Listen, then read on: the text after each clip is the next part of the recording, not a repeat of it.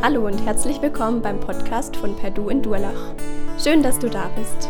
Wir wünschen dir, dass Gott die nächsten Minuten gebraucht, um zu dir zu sprechen. Viel Freude dabei.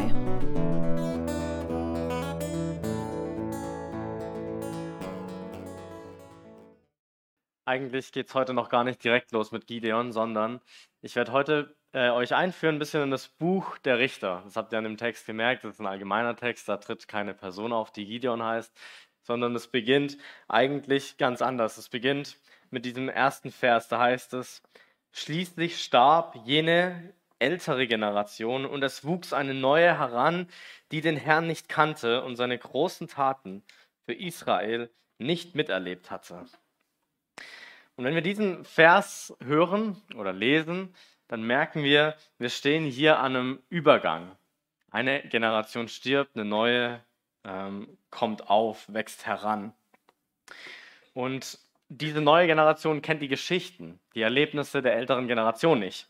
Und deshalb muss ich kurz zusammenfassen, wo wir eigentlich gerade stehen. Was ist bisher geschehen? Welche ähm, Erlebnisse kennt diese neue Generation jetzt nicht? Was ist bisher geschehen in der Bibel? Gott hat angefangen, wir haben gerade gesungen, dass Gott mich geschaffen hat und er hat angefangen, die Bibel beginnt mit der Erschaffung der Welt. Gott schafft die Welt und dann bauen die Menschen Mist und die Welt zerfällt dann zusehends. Und in diesem Prozess, wie die Welt zerfällt, beruft Gott Einzelne, ähm, die Erzväter, Abraham, Isaak, Jakob, vielleicht habt ihr das schon mal gehört. Jakob wird später in Israel umbenannt und aus ihm heraus entsteht dann auch das Volk Israel. Und dieses Volk Israel, das kommt dann, weil es eine Hungersnot gibt, ähm, nach nach Ägypten, das ist ein kleines Volk. Und dort wird es dann versklavt. Mose, vielleicht habt ihr den Namen auch schon gehört, der ähm, befreit dann dieses Volk von der Sklaverei in Ägypten sehr, auf sehr eindrückliche Art und Weise. Es passieren krasse Wunder. Ähm, und dieses befreite Volk schafft es, sich loszulösen, wegzukommen von Ägypten und wandert dann durch die Wüste. Relativ lang auf der Suche nach einem Platz, wo sie leben können, auf der Suche nach dem Land, das ihnen auch von Gott verheißen wurde. Und unter Mose dann siedelt sich das Volk noch nicht in diesem verheißenen Land an, aber dann direkt nach dem Nachfolger oder während der Zeit des Nachfolgers von Mose, nämlich unter Josua. Josua muss ein ziemlich krasser Kriegsmann gewesen sein, weil das Land, in das sie dann einsiedeln, ist eigentlich noch besetzt von verschiedensten Volksgruppen und so und Israel äh, erobert dieses das, das, Land dann in mehreren Schlachten. Ähm, und das Volk beginnt sich dann dort anzusiedeln. Und da setzt das Buch der Richter ein. Hier beginnt unsere Geschichte. Josua ist tot, es gibt keinen Nachfolger, aber es gibt ein großes Land. Es Land. Josua hat seinen Job gemacht und jetzt wächst eine neue Generation heran.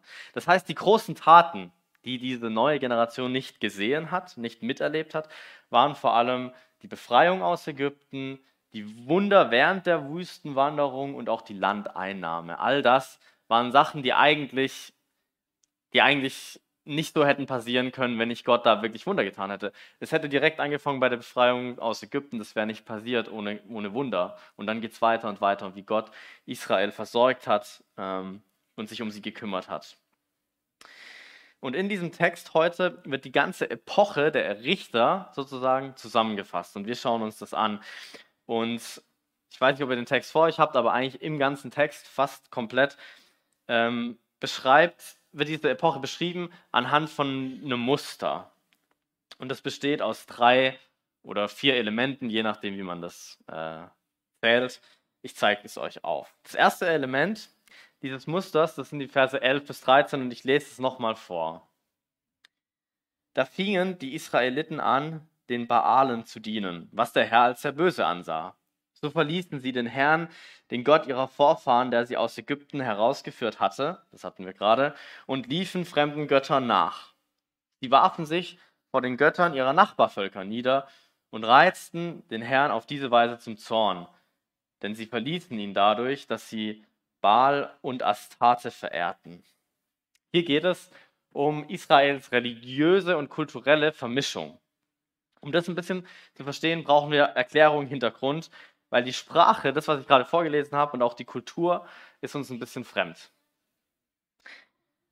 Und das Erste, was wir wissen müssen, ist, dass in dieser Zeit damals eigentlich alle an Götter geglaubt haben. Also die Frage, gibt es einen Gott, die wurde eigentlich nicht gestellt, weil das war klar, dass es einen Gott gibt. Die Frage war nur, welcher ist der richtige Gott, welcher, nicht mal welcher ist der richtige Gott, sondern eigentlich, welcher ist der stärkste Gott? Welchen, mit welchem Gott kann ich am ehesten glücklich werden? Welcher garantiert mir, dass ich sowas durchmache, wie Israel es durchgemacht hat? Wie schaffe ich Erfolg zu haben? Welchen Gott brauche ich in der Situation, in der ich gerade bin? Das sind keine primitiven Fragen, das möchte ich betonen, sondern das sind einfach Fra suchende Fragen bezüglich des Lebens. Wir formulieren dieselben Fragen, nur ein bisschen anders. Ziemlich anders, aber letztlich suchen auch wir in gewisser Weise nach Wohlergehen oder Wahrheit. Und in dieser Suche hören wir auf Antworten und auf eine Praxis, die wir dann leben. Und all das beruht dann auf dem, was uns die Umwelt sagt oder was unser aktueller Forschungsstand ist. Und das meiste irgendwie auf naturwissenschaftliche Erkenntnisse basierend und so weiter. Und damals war das nicht so sehr so, ähm, sondern eben die Leute haben das eher verbunden mit, mit Gott, aber auch sie haben sich umgeschaut und haben gesagt, okay, was erlebe ich? Welche Rückschlüsse kann ich ziehen auf diesen Gott? Und dieser Gott ist dann wohl den, den ich verehren muss. Und das heißt, sie haben auch eine Praxis ausgelebt, die auf dem beruht hat, was ihnen die Umwelt sagt und was der damalige Forschungsstand, nur weil sie Forschung ein bisschen anders definiert haben. Ähm, es klingt es ein bisschen anders, aber im Prinzip ist es nicht so sehr anders. War nur mehr gekoppelt an Glauben, an was Übernatürliches. Und so kam es dann auch, dass Leute einfach ihre Praxis verändert haben und angepasst haben, wenn was nicht funktioniert haben. Und wir machen dasselbe heute auch, wenn wir merken, dass ein Medikament nicht richtig hilft, das wir regelmäßig nehmen, auch wenn unser Arzt es vielleicht gesagt hat oder so, dann nehmen wir halt ein anderes Medikament. Also wir verändern das einfach. Und Israel verändert hier was, ihren Glauben. Sie hatten eigentlich immer diesen relativ monotheistischen Glauben an diesen einen Gott.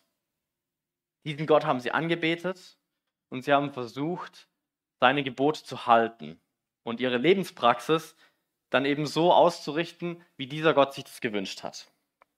Und das wiederum sollte dann das Leben von Israel florieren lassen, weil dieser Gott eben trotz allem ein wohlgesinnter und guter Gott war, der für sie da war. Und es hat sich dann eben auch gezeigt, dass dieses Lebensmodell, dass dieser Gott funktioniert. Das Lebensmodell wurde sozusagen bestätigt, weil Israel war immer wieder erfolgreich gewesen, gerade unter Josua. Das, da kommen wir ja her sozusagen von der Geschichte. Sie haben das ganze Land erobert als kleines Volk. Und jetzt sind sie in diesem Land, in dem die Nachbarvölker ein anderes Lebensmodell vertreten. Das Lebensmodell heißt Baal oder Astarte, so wie es in diesem Text heißt. Das sind andere Götter, Götternamen. Und diese Götter sollten verehrt werden und auch sie hatten eben Praktiken. Erneut, das sind Praktiken, die eben auch einfach Wohlstand und Erfolg sichern sollten. Und das waren Praktiken wie Kinderopfer, dass man Kinder opfert, um irgendwie erfolgreich, erfolgreicher zu werden oder so. Und es gab auch bei, bei, bei diesen beiden Göttern jetzt keine echte Handhabe zum Beispiel gegenüber Korruption oder Unterdrückung oder Gewalt. Das heißt, wenn wir in diesem Text lesen, dass Israel das getan hat, was böse war in den Augen des Herrn, dann heißt das, Israel passt sich der Kultur und der Religion, Religion der Nachbarvölker an und übernimmt deren Praktiken. Praktiken, die Gott als böse ansieht und in diesem Sinn dann auch, heißt es hier, sie verlassen Gott, sie erzürnen ihn. Das ist, was passiert. Es ist also nicht so, dass Israel an irgendeinen Gott glaubt, der einfach irgendwelche Regeln setzt und dann halten sie sich nicht dran und dann wird er einfach richtig aggressiv, sondern es ist viel eher so, dass dieser Gott ein guter Gott ist. Und der hat, wie hier auch in diesem, auch in diesem Vers nochmal erwähnt wurde, der hat sie befreit von Unterdrückung. Und im Glauben an diesen Gott konnten sie diese Sklaverei hinter sich lassen. Und in demselben Glauben konnten sie Jahre in der Wüste überleben und dann erfolgreich ein Land erobern, wo sie eine Landwirtschaft aufbauen konnten, die Güte von diesem Gott war, war erlebbar gewesen. Und solange sie diesen Glauben praktizierten, also dann schon innerhalb dieser Regeln spielten, funktionierte all das. Im Grunde genommen sind dann auch die Regeln vergleichbar wie Regeln, die man setzt einfach in einer Beziehung. Nehmen wir mal an, man macht aus, das ist jetzt einfach mal ganz, ganz vage, dass man in einer Beziehung einander nicht fremd geht, weil man sagt, eine offene Beziehung ist nicht so gut und man einigt sich darauf und dann hält sich der eine Partner nicht daran und er geht fremd und es entsteht dann ganz viel Schmerz und ich denke, wir alle würden verstehen, dass der andere Partner dann einfach verletzt reagiert und bestimmt auch irgendwie wütend wird. Und das trifft diesen Zorn Gottes hier, glaube ich, ganz gut. Gottes Regeln, zum Beispiel dieses leidenschaftliche Verbot, Kinder nicht zu opfern, waren Regeln, die Israel Erfolg gebracht hatten. Und nun im Ansiedeln beginnen sie diese Regeln wie eine lästige Medizin, die halt jetzt nicht mehr funktioniert, die vielleicht damals geholfen hat, beginnen sie, die einfach abzulegen. Und wenn wir eben diese Götter hier mit weniger spirituellen Worten ersetzen, dann merken wir, dass dieses Phänomen eben auch heute noch da ist. Man wirft gute Werte über Bord für Dinge wie, wie Götter, wie mehr Geld, bessere Karriere, bessere Außenwahrnehmung, mein eigenes Glück. Wie oft nehmen wir die Wahrheit vielleicht gar nicht so ernst, damit wir besser dastehen. Oder wir reden über andere schlecht, damit wir dann von den Leuten mehr gemocht werden oder so. Und wann, wie oft sehen wir vielleicht einen Vorteil von uns einen finanziellen Vorteil als viel mehr als die Not von dem Kollegen, der neben mir sitzt. Anstatt mit dem zu reden, will ich noch mehr arbeiten, noch erfolgreicher sein. Oder wann, wann waren wir das letzte Mal lieblos gegenüber jemandem, weil wir jetzt dachten, das kann mir jetzt nicht in die Quere kommen, weil mein eigenes Glück funktioniert so und so und so. Dafür habe ich jetzt keine Zeit. Es gibt eine Reihe Dinge, die wir, glaube ich, höher stellen als das, was eigentlich gut ist, was ein guter Gott uns geoffenbart hat. Und es wird uns dann mehr und mehr egal und verliert seine Relevanz. Und das Problem ist, dass die Folge davon ein wütender Gott ist, Gottes Zorn oder, oder Israels Not. Das ist der zweite Punkt. Das bedeutet, dass Gott sich mit seiner Güte Israel entzieht. Sein Schutz, sein Segen, sein Fördern, sein Führen ist nicht mehr garantiert, weil er ist nicht mehr wirklich da. Und in diesem Sinn auch, hier in dem Text heißt es, dass Gott sie verkauft unter, unter, unter die, die Feinde, um ihre Nachbarvölker. In diesem Sinn ist es zu verstehen. Israel lässt sich ein auf diese feindliche, bösartige Kultur ihrer Nachbarn und wird dann zum Opfer dieser Kultur. Immer mehr. Sie werden unterdrückt von diesen Völkern. Das muss ziemlich übel gewesen sein. In dem Buch wird es an mehreren Stellen erwähnt. Zeitenweise lebt Israel irgendwie in den Bergen eigentlich und die Völker kommen einfach nur hin und plündern die. Es ist richtig schlimm. Und die Deutung, die Deutung ist eigentlich klar. Gott stellt sich gegen sie. Wie ein verletzter Partner, der sich dem anderen entzieht und ihn gewähren lässt, wenn der andere in seiner Affäre untergeht. Und so ist es auch bei uns, glaube ich. Während wir Dinge wichtiger und wichtiger nehmen, wie Erfolg, Karriere, finanzielle Sicherheiten, unsere festen Vorstellungen von Familie, von gutem Leben, von Liebesglück oder anderem, das sind oft Dinge, die auf diesem Platz, wo wir sie dann haben, uns kaputt machen und uns eigentlich, eigentlich Lebensfreude rauben, weil wir so besessen sind davon. Und so werden die anderen Lebensbereiche aufgefressen. Und das ist dieses zweite Element des Kreislaufs. Und als drittes und eigentlich dann letztes Element haben wir Vers 16, da heißt es, aber dann ließ der Herr ihnen immer wieder besondere Führer erstehen, die Richter, die sie aus der Gewalt der plündernden Nachbarstämme befreiten. Das dritte Element heißt eingesetzte Richter. In der Bedrängnis und in der Not, in der Israel sich jetzt reinmanövriert hat, braucht es Rettung. Und um diese Rettung kümmert sich Gott. Hier, hier heißt es, dass Gott Richter erweckte. Und das ist ein zusammenfassender Begriff eigentlich dafür, dass Gott einzelne, ganz unterschiedlich auch, aufruft, für sein Volk einzustehen. Und diese Richter, ich finde das Wort echt nicht gut, muss ich sagen, nicht gut übersetzt. Das Buch heißt ja auch so, das biblische Buch. Die meisten Bibelübersetzungen nennen das auch Buch Richter. Und es es sind eigentlich lokale Oberhäupter. Also es sind kleine Stämme und die Richter sind einfach Leute, die gesagt haben, ich stehe jetzt ein, ich bin eines dieser lokalen Oberhäupter. Ähm, vielleicht könnte man auch sagen Anführer. Anführer. Deren Aufgabe kann man zusammenfassen mit retten. Und das Wort, das da benutzt wird, hier in diesem Text, kann, man, kann auch befreien heißen. Helfen. Helfen. Das sind Helfer. Es braucht es braucht zu dem Zeitpunkt immer wieder neu, nach, in, in der Not, in der Not braucht es Retter, Helfer, Befreier. Menschen, die wieder für Entlastung sorgen und für Gerechtigkeit und Freiheit.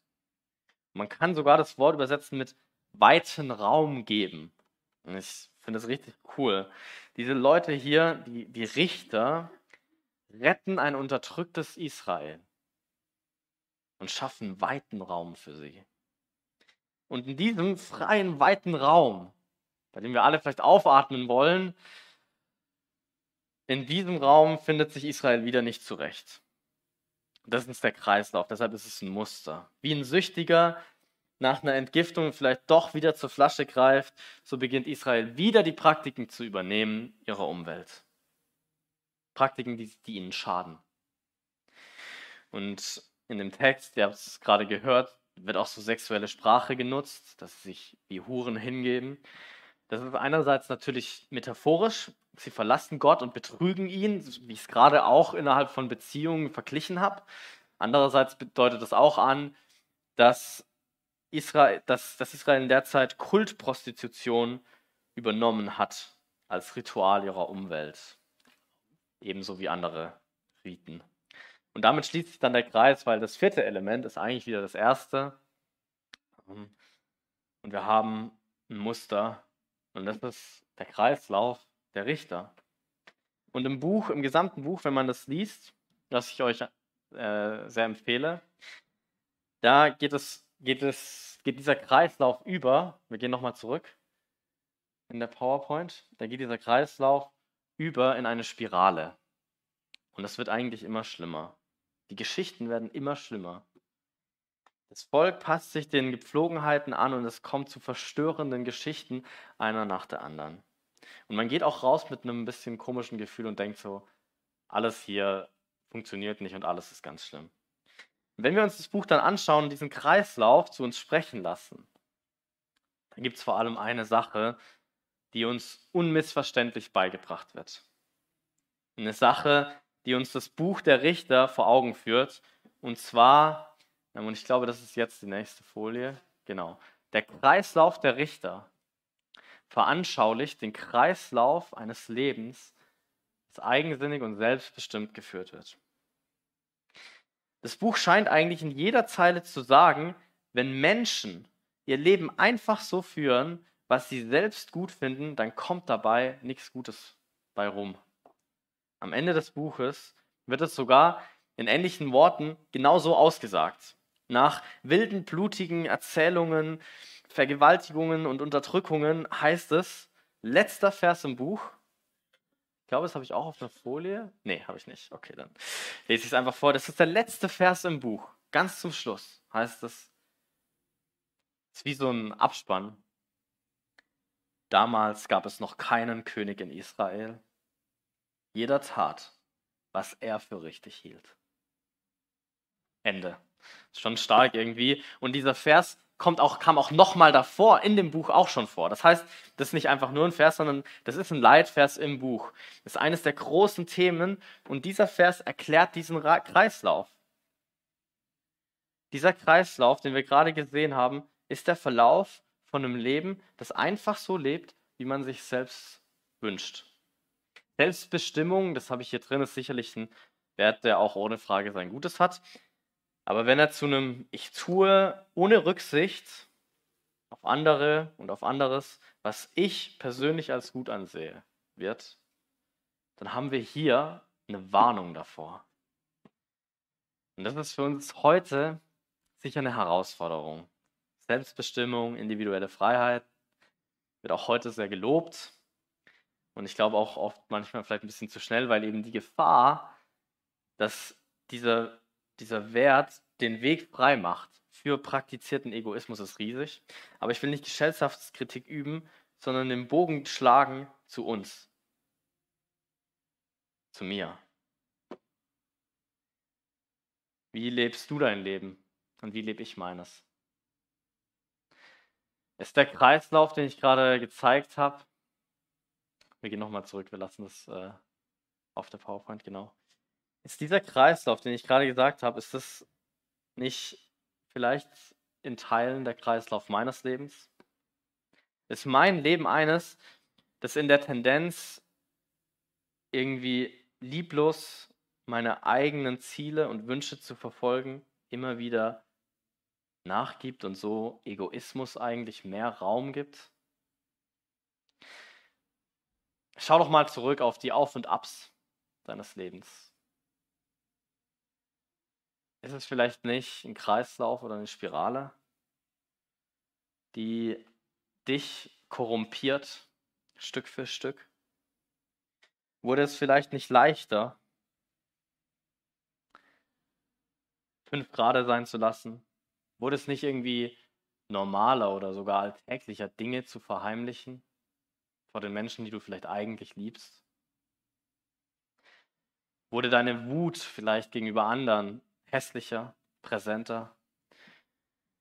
Wurdest du vielleicht gleichgültiger, lieblosig, liebloser gegenüber vielleicht anderen? Vielleicht wurde deine Verachtung immer größer. Ist mein Leben vielleicht eines, das doch so lebt, wie ich es für richtig halte?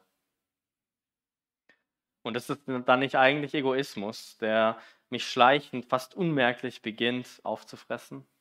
Und ich stehe hier heute nicht als jemand, der das euch nur predigt. Ich musste auch stehen und bekennen, dass ich in vielen Bereichen meines Lebens einen sehr egoistischen Stolz mit mir rumtrage, der mich dazu bringt, in Bereichen eben nicht nach Gott zu fragen. In Dingen der Theologie bin ich selten offen dafür, dass ich hingehe und sage, Gott, definier du meine Philosophie, mein Bild von dir neu. Und wenn Dinge da nicht passen, mach's neu. In Dingen, wie ich mein Geld nutze oder bei mir vielleicht noch mal mehr, wie ich meine Zeit nutze. Ich bestimme, ich bestimme faktisch über meinen Kalender einfach so stark, wie es nur geht, so wie ich es für richtig halte, anstatt offen damit umzugehen und vielleicht zu sagen, hey, nächste Woche ist mein Kalender vielleicht relativ voll, aber Gott, und wenn alles dazwischen kommt und wenn ich krank werde und wenn Leute klingeln und wenn was auch immer, dann ist es okay. Das ist nicht mein Leben. Ich möchte das nicht leben, wie ich denke, dass es dann richtig ist und gut und so weiter. Und das Buch der Richter hat uns, die wir in diese Falle des selbstbestimmten egoistischen Lebens tappen, eine Botschaft zu sagen. Und zwar, und das ist der erste Punkt, auf diesem Weg finden wir keinen Frieden. Ein selbstbestimmtes, egoistisches Leben findet keinen Frieden keine Freude, keine Erfüllung. So wird es nicht gut. Das ist der erste Punkt von meiner Predigt heute, von zweien. Keine Angst, ich bin bald am Ende. Und in unserem Text fehlt nur noch ein Vers. Und ich lese den vor, Vers 18. Trotzdem ließ der Herr ihnen immer wieder Richter erstehen und stand diesen zur Seite. Er befreite sein Volk aus der Gewalt ihrer Feinde, solange die Richter lebten, denn er hatte Mitleid mit ihnen wenn sie unter ihren Unterdrückern und Peinigern ächzten. Hier wird nochmal klargestellt, und das wird, wenn man das Buch durchliest, manchmal nicht so ganz klar, weil man rausgeht und denkt, alles ist nur schlimm. Hier wird nochmal ganz klar gesagt, solange die Richter leben, gibt es Zeiten des Friedens. Diese Freiheitskämpfer waren von Gott eingesetzt. Und Gott ist der Akteur hinter ihnen. Hier heißt es, Gott errettete, solange die Richter lebten. Gott ist derjenige, der Israel in Zeiten der Bedrängnis befreit. Das wird immer wieder deutlich, weil die Richter sind im Buch auch Menschen mit großartigen, riesigen Schwächen. Alle eigentlich im Buch sind Menschen, die irgendwie am Rand der Gesellschaft stehen und zum Teil große, große ja, Schwächen aufzeigen einfach. Gott wählt diese Verlierer aus und wirkt durch sie. Und Israel erfährt Frieden in Zeiten von Unordnung, in Zeiten von Anarchie, in Zeiten von Egoismus. Und wir lernen hier, dass der Gott Israels auch in einer verstörend schlimmen Zeit retten, helfen, befreien möchte und das auch wirklich tut. Er tut es auch im Buch der Richter. Es ist kein guter Gott, der irgendwie unfähig in den Wolken sitzt und traurig ist, weil die Dinge ganz arg schlimm sind und schief laufen. Es ist vielmehr ein guter Gott, der mächtig eingreift, wenn er merkt, jetzt ist es an der Zeit. Und dann sucht er sich Leute aus, von denen man es nicht erwartet. Er setzt sie ein und macht sie zu Heldengestalten, so wie Gideon, von dem wir die nächsten Wochen hören werden. Und in diesem Sinne ist das Buch ein Buch von Befreiung, ein Buch von Gutem, ein Buch, von Gerechtigkeit und Emanzipation von Heldentaten. Und dahinter steht ein Gott, der Mitleid hat. Und dieser letzte Vers hier, der fasst das ein bisschen zusammen. Und trotzdem, trotzdem bleibt dann am Ende die Frage, wenn alles am Ende wirklich in diesem schlimmen Chaos endet, wenn am Ende des Buches so ein schlimmer Punkt erreicht ist, war Gott dann nicht fähig zu retten? Ist die Methode, Richter aufstehen zu lassen, damit nicht komplett gescheitert? Und die Frage wird dann nochmal brisanter, wenn wir merken, dass auch mein Leben in seiner Selbstbestimmung eines ist, das nicht so ganz hinhaut. Wenn wir merken, dass es uns an traurige und einsame Orte bringt. Wenn wir unser Leben nur so leben, wie wir, denk wenn wir, wie wir denken, dass es gut wäre. Was dann? Das Buch zeigt uns, dass ein solches Leben eben nicht im Frieden endet, nicht in dem Frieden, den wir uns erhoffen, aber zeigt es uns auch, wie es dahin kommt zu dem Frieden. Und es ist im Buch deutlich, ja, es zeigt uns. Obwohl die Gesamtschau im Buch Richter klar macht, dass ähm, die Richter in der Episode damals ihre Epoche nicht ins Positive prägen konnten, so ist trotzdem sicher und sichtbar, und vor allem in diesem Vers sehen wir es, dass solange der Richter lebt, sie ihre, ihre Jahre positiv gestalten konnten. Solange der Richter lebt, ist Frieden da. Solange der Richter lebt, ist Luft zum Atmen da. Und solange der Richter lebt, ist weiter Raum da. Das Problem ist nicht die Methode von einem Richter, sondern, sondern das Problem ist, dass der Richter nicht ewig lebt. Ich habe in meinem in meiner Wohnung habe ich ein paar Pflanzen und ähm, manchmal kommt es, passiert es, dass Trauermücken sich dann so einnisten. Das sind diese kleinen, wie so Fruchtfliegen. Das ist wohl ganz normal, habe ich dann rausgefunden. Habe mal geschaut, was man dagegen machen kann. Man kann diese gelben Klebedinger an die Pflanzen machen, dann hängen die Fliegen da dran. Oder was viel besser ist oder viel effektiver ist, man kauft ähm, Nematoden. Ich weiß jetzt nicht, äh, ob ihr wisst, was das ist. Das sind so kleine Würmer, super, super kleine Würmer. Man sieht die nicht, das sieht aus wie Pulver. Man macht die so in Wasser, dann beginnen die zu leben. Ich habe keine Ahnung von Biologie. Und dann, ich habe es einfach gemacht und dann kippt man die einfach und mit dem Wasser, das man gießt, gehen, also genau, die, die, alles, was die fressen, sind diese Eier der, ähm, der, der Trauermücken und dann sind die Trauermücken weg. Und wenn die nichts anderes zu fressen haben, sterben die. Also das sind einfach nur, ich habe mich ein bisschen gefühlt wie Age of Empires und Real Life, so eine kleine Armee mit so Würmern, die man so ausgießt und dann bekämpfen die da die, die Trauermücken und dann äh, sterben die selber. Und das hat richtig gut funktioniert. Ich, ich liebe diese, diese, diese Nematoden. Und ähm, ich habe gemerkt aber, dass diese, die Fliegen, die kommen einfach auf natürliche Art und Weise irgendwie durchs Fenster oder so, die kommen einfach zurück. Es, die Methode ist nicht das Problem. Die bekämpfen die und die bekämpfen die richtig effektiv. Das Problem ist, dass die Würmer irgendwann tot sind und die Mücken zurückkommen. Das ist das Problem. Helfen die Richter? Ja, definitiv, die Richter helfen, auf jeden Fall. Aber nur für einen begrenzten Rahmen. Gott rettet hier durch Richter, aber noch auf unfertige Art und Weise. Und damit wird klar, das ist der zweite Punkt, das selbstbestimmte oder egoistische Leben findet Frieden im Schatten eines Richters.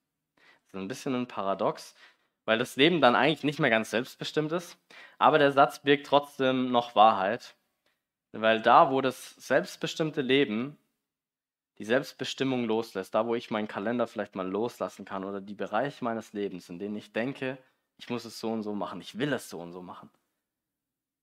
Und wo ich mir dann helfen lasse, mich retten lasse, mich befreien lasse, da finde ich Frieden, Freiheit, Erfüllung. Die Frage ist nur, wer ist der Richter, an dessen Schatten ich Frieden finden kann? Und die Antwort dazu gibt Gott uns viele, viele Jahre später im Neuen Testament. Da stellt Gott uns einen Menschen vor, den er auf die Erde sandte. In gewisser Weise hat er ihn auf, aufstehen lassen. Und jeder, der die Person von Jesus in etwa kennt, der weiß, dass Jesus viel Gutes getan hat und proklamiert hat. Seine Botschaft war, würden wahrscheinlich die meisten sagen, eine Botschaft der Liebe und das ist nicht falsch. Aber die Bibel hat noch ziemlich komplexe und großartige Zusammenhänge und Dimensionen und deshalb glauben wir Christen, dass das Leben und der Tod von Jesus noch eine viel umfangreichere Bedeutung hat. Und Jesus selbst sagt an einer Stelle Folgendes. Er sagt, Gott hat mich gesandt mit dem Auftrag, den Armen gute Botschaft zu bringen, den Gefangenen zu verkünden, dass sie frei sein sollten und den Blinden, dass sie sehen werden und den Unterdrückten die Freiheit zu bringen. Jesus kam nicht nur, um eine Botschaft der Liebe zu propagieren, sondern er kam auch, um das zu erfüllen, was die Richter auch schon getan haben. Jesus befreit. Jesus rettet. Jesus heilt. Jesus hilft. Jesus schafft weiten Raum. All das, was die Richter unvollkommen getan haben, tut Jesus ein für alle Mal. Jesus durchbricht diesen Teufelskreis unserer egoistischen Selbstbestimmung und Jesus lebt. Die Richter deuten was an, Jesus erfüllt es. Er schenkt Freiheit und Frieden, indem er das Böse und das Ungerechte, das Unterdrückerische verurteilt. Jesus beendet es. Und er tut es mit seinem Tod. Jesu Tod war ein Akt der Zerstörung. Er litt und er starb. Was da am Kreuz hingerichtet wurde, war ein gerechter Mensch, der aus Liebe das Böse auf sich nahm und sich dann von Gott verurteilen ließ. Alles Böse wurde dort zerstört und fand sein Ende. Und diesen kosmischen Akt beschreibt ein Jünger von Jesus so. Er sagt, Jesus kam, um die Werke des Teufels, des Bösen, zu zerstören. Das ist ein richterlicher Akt. Das Ding ist nur, Jesus kam, um diese Dinge zu zerstören und er wurde selbst dabei zerstört. Es hat sein Leben gekostet. Es hat sein Leben gekostet, damit wir die Sicherheit haben, solange Jesus lebt, ist Frieden da. Da am Kreuz hat Jesus gesiegt und hat Jesus befreit. Und er ist wieder auferstanden. Das Böse ist ans Kreuz genagelt, Jesus lebt. Er hat auf sich das genommen, was uns unterdrückt, hat sich verurteilen lassen, das Böse ist besiegt worden und er, er ist auferstanden. Und Paulus schreibt deshalb, die, die zu Jesus Christus gehören, haben das eigene Ego, das selbstbestimmte, egoistische Leben mitsamt den Leidenschaften und Begierden gekreuzigt. Das ist der Grund, warum Jesus gestorben ist selbstbestimmte Leben mit dem Egoismus, der es immer wieder in den Kreislauf des Richterbuchs zieht, findet dort ein Ende und findet dort seine endgültige Befreiung. Jesus ist der Richter, in dessen Schatten dein Leben Frieden finden kann. Und sein Tod ist der ultimative Akt der Befreiung. Und das ist, was wir als letztes formulieren. Ich glaube, das habe ich auch auf der Folie drauf. Mein selbstbestimmtes, egoistisches Leben findet Frieden im Schatten von Jesus. Was bedeutet das für mich? Schau ihn dir an. Jesus, den Richter, und vertrau dich ihm an. Und schlag dein Zelt im Schatten von Jesus auf, indem du loslässt. Die Bereiche, in denen du vielleicht noch festhältst und denkst, das muss so und so so laufen. Dieser Egoismus wird dich fressen. Und Jesus ist derjenige, der dich, und wir sehen es in den nächsten Wochen, der dich wie ein Gideon befreien kann davon. Lass los, tritt einfach vor ihn und bete. Und genau das möchte ich jetzt machen zum Abschluss der Predigt. Und ihr dürft gerne mitbeten.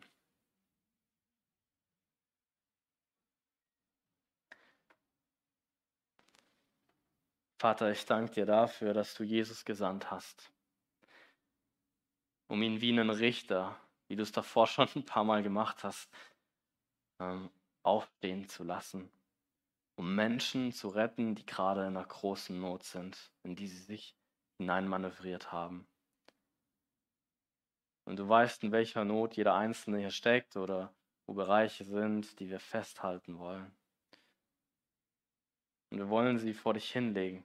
Vielleicht auch jetzt ganz persönlich in einer kurzen Stille. Danke, Jesus, dass du gekommen bist, um, die, um, die, um das Böse zu zerstören. Danke, Jesus, dass du gekommen bist, um zu befreien, um gute Botschaft zu verkünden, um Gefangene frei zu machen.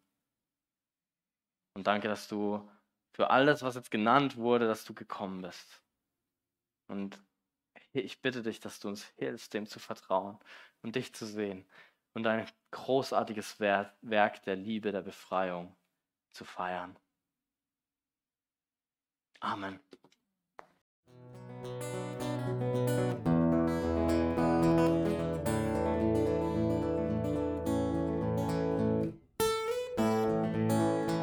Wir hoffen, der Podcast hat dir weitergeholfen.